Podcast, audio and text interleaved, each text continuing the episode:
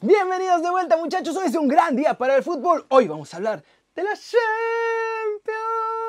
Porque ya tenemos final, hablaremos de la selección mexicana, de Marquito Fabián, de los Chivos, de todo esto y mucho más muchachos, como ya lo saben en las playas internacionales. Y del más guapo de todos nosotros porque le van a cortar las piernas, no puede ser. Intro.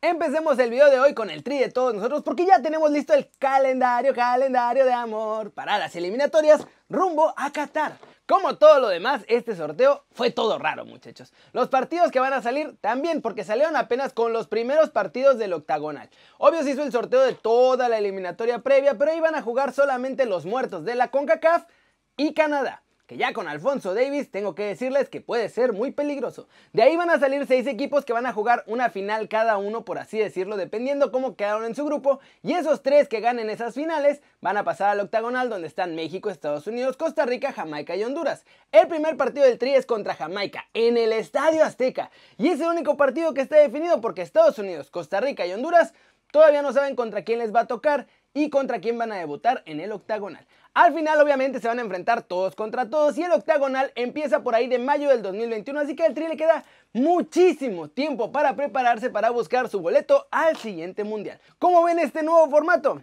Es la misma puerca nada más que revolcada. En lugar de 6 equipos ahora son 8 y así se saltan una eliminatoria entre los equipos más fuertes contra varios de pequeñas naciones. Siguiente noticia. Marquito Fabián habló con Zabalive y dijo que hay pura envidia entre los mexicanos y puso a Chicharito como ejemplo. Miren lo que dijo. A Chicharito, ¿cómo le tiran? La gente dice, ah, jugó en el Real Madrid, en el Manchester United, pero siempre en la banca. Él es el ejemplo, es el máximo goleador de la selección mexicana. Ha jugado en los mejores equipos del mundo y es uno de los más criticados de México. Ese es el mayor ejemplo. Lo he dicho siempre, algo que se manifiesta mucho en México es la envidia y el egoísmo. Pero eso en cualquier ámbito, no solo en el fútbol en cualquier trabajo. Siempre que alguien destaca hay un porqué y el cuestionar. En México no se ve más allá de apoyarnos a nosotros mismos, de estar felices de que alguien triunfe, de decir, mira, ese es mexicano y vamos a apoyarlo porque también me representa, porque soy mexicano. Por ejemplo, si un doctor destaca no decimos, wow, México tiene al mejor doctor. Al contrario, decimos, es el mejor porque tiene palancas o porque le ayudaron o porque pagó. Raúl y Chicharito son grandes jugadores, no hay por qué compararlos. Hay que disfrutar que tenemos a los dos mexicanos compitiendo a nivel mundial y valorarlos. Pero a Chicharito lo critican y dicen, él tuvo más goles porque tuvo suerte, porque metía goles donde el balón se le estrellaba, porque se enfrentó a selecciones como Costa Rica y le metían 6 y eso es muy fácil. Y mejor, deberían estar orgullosos de tener un jugador que siendo mexicano nos ha representado en los mejores clubes. ¿Cómo la ven? Y tiene algo de razón. Yo lo veo seguido en los comentarios aquí, muchachos. Cuando hay notas de mexicanos en el extranjero, hay un par a los que todo el mundo los alaba, pero el resto o son muertos, o son troncos, o son inflados, o los llevó Televisa, o cualquiera de esas jaladas que pues, la gente luego se inventa. No hay particularmente mucho apoyo. Pasemos con noticias de Chivas y Víctor Manuel Bucetich, porque reclamó que los medios no lo pelan y por eso es que no existe el bucetichismo. Miren lo que dijo. No he tenido apoyo de los medios, no he contado con apoyos mercadológicos de algunos medios de comunicación, no he sido muy dado a buscar, dialogar o proporcionar algunos incentivos, me he dedicado mucho a lo deportivo. El foco no me interesa tanto, yo siempre he vivido de los resultados y soy muy cuidadoso en la elección de los jugadores y trato de proporcionarle a las instituciones producción, elegirlos correctamente. Me interesa producir para poder mantenerme. He tenido muchos promotores, algunos me han podido trabar y otros me han querido bloquear de muchísimas maneras. Uno ha salido adelante y se ha sobrepuesto. Sí hay un estilo, le llamo el estilo bucetichesco. Son calificativos nada más. Yo soy una persona que busca un equilibrio en sus equipos. A veces los entrenadores dicen, yo soy más ofensivo que defensivo. Pero ¿qué han ganado? Los que han sido ofensivos no han ganado casi nada. Los que han sido equilibrados son quienes han ganado casi todo. Puedo hablarte de Manuela Puente, Enrique Mesa, Ricardo Ferretti, Chepo de la Torre. En el fútbol, como en la vida, debe haber un equilibrio se hace partiendo de una base y de una estructura. De ahí se toman las decisiones, donde ves cuáles son los momentos para cargarse más a la ofensiva o a la defensiva. ¿Cómo la ven? Y ahora sí, el Rey Midas está en una de las vitrinas más grandes de México. Chivas junto con América son los dos equipos que tienen todos los reflectores todo el tiempo. Vamos a ver si ahora sí crea una nueva escuela en el rebaño. Y vámonos, vámonos con el resumen de los mexicanos en el extranjero logrando todo muchachos porque me le van a echar a perder la carrera al más guapo de todos nosotros. No, por favor, no.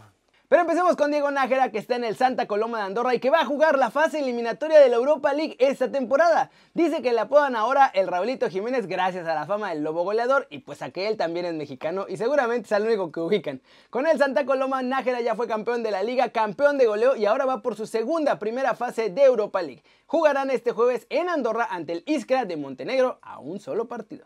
En noticias muy guapas, pero feas, el Atlético de Madrid está obsesionado con el brasileño del Napoli, Alan. Y dicen en España que están dispuestos a ofrecer un billete más la carta de Héctor Herrera al Napoli para poder fichar al centrocampista que juegue en Italia. Los medios españoles además calificaron de decepcionante la temporada del más guapo de todos nosotros y celebran la idea de que el Atlético lo mande al Napoli en intercambio por Alan. ¡Puf! Llegó otra oferta de la Juve por Raúl Jiménez y de nuevo los Wolves la batearon muchachos. La primera, ¿se acuerdan? Era un intercambio. Aaron Ramsey por Raulito. Ahora llegó una nueva de intercambio. Raulito por Higuaín. Pero el cuadro inglés les dijo que no, que la haga constante y sonante o no sale nuestro chavo. Y ahora hay que ver en qué acaba este novelón porque hoy Fabio Paratici, director deportivo de la Juve, ya viajó a Inglaterra para ver las negociaciones del delantero mexicano. Según Tutosport, es un periódico italiano, dice que sobre la mesa tiene que poner un jugador además de Lana para así poder abaratar la negociación, o si no, Raulito se va a terminar quedando en los Wolves o en algún otro equipo. ¿Cómo la ven? ¿Será que vamos a tener Serie A la mexicana la próxima temporada? Yo la verdad no quiero ver al más guapo de todos nosotros con Gatuso y el Napoli. Y lo de Raúl a la lluvia suena bien, pero se imaginan que estuvieran Chucky, el más guapo, y Raulito, los tres en la Serie A, y que a los tres les fuera mal al mismo tiempo, no, es para darnos un tiro porque en la selección eso no va a ser bueno.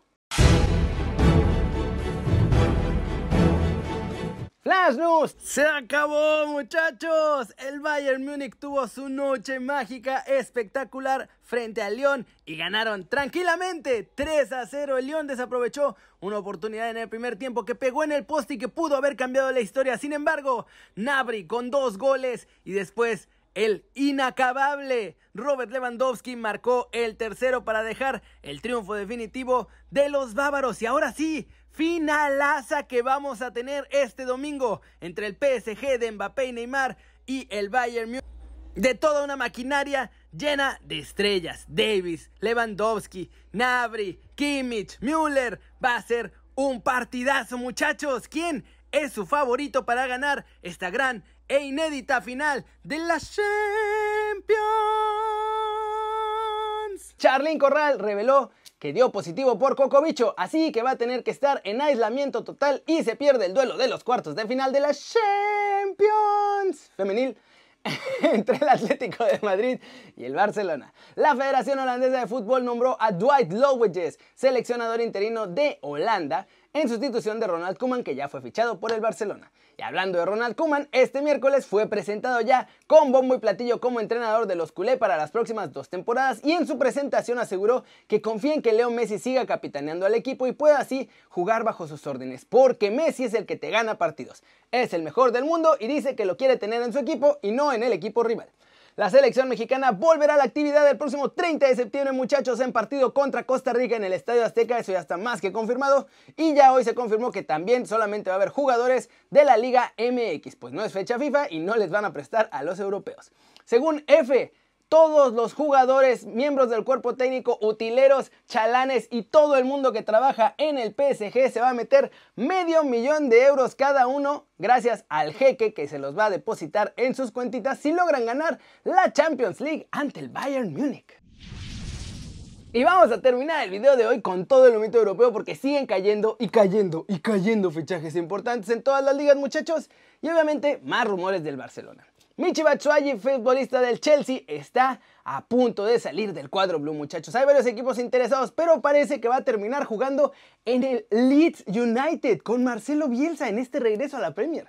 Es oficial, Renier se va prestado, muchachos, jugará en el Borussia Dortmund. El Real Madrid cede al mediapunta brasileño por las siguientes dos temporadas sin opción de compra. José Olevas vuelve a Olympiacos, muchachos, donde ya había jugado entre 2010 y 2014. Llega desde el Watford. Gennaro Gatuso dice, no voy a renovar todavía, vamos a esperar a ver cómo nos va al final de esta temporada que va a arrancar. Es oficial también Ricardo Rodríguez deja el Milan y se va al Torino de Gianpaolo, muchachos. Ambas entidades ya hicieron público este comunicado. Ya el traspaso está más que hecho. Koulibaly está a punto de llegar al City. ¿eh? La prensa italiana asegura que Nápoles ya están a punto de aceptar una oferta de 70 millones por el central. El Fulham recién ascendido también a la Premier League, muchachos, presentó ya una oferta para firmar a Gerard Piqué para que sea su nuevo bastión en la defensa en este proyecto de regreso a la Premier League. De acuerdo con el Corriere dello Sport, el fichaje de Milik por la Roma está a punto de hacerse oficial. Según el medio italiano, el traspaso va a cerrarse en 15 millones de euros más Sengi Sonder. ¿Cómo la ven? Siguen cayendo, ya van a empezar además a salir los rumores. Piqué es el primero que ya tiene una oferta sobre la mesa aparentemente. Vamos a ver qué pasa por ahí con Busquets, con Jordi Alba, con Semedo, con todos esos que van a salir, con Sergi Roberto, porque va a ser una limpia muy profunda en este Barcelona. No me salió, no me salió el acento. Déjenme en paz, maldita sea. Miren, no se olviden de comprar su gorrita de Kenny News para que formen parte de la familia aún más. Miren, ya aprendí cómo ponerme dos gorras sin que se vea tan raro. Eso es todo por hoy, muchachos. Antes de que siga haciendo el ridículo aquí, muchas gracias por ver el video. Denle like si les gustó. O métanle un zambombazo durísimo a la manita para arriba si así lo desean. Suscríbanse al canal si no lo han hecho. ¿Qué están esperando, muchachos? Este va a ser su nuevo canal favorito en YouTube. Denle click a la campanita para que hagan marca personal a los videos que salen cada día. Ya saben que yo soy Kerry, como siempre, me da mucho gusto ver sus caras sonrientes, sanas y bien informadas y...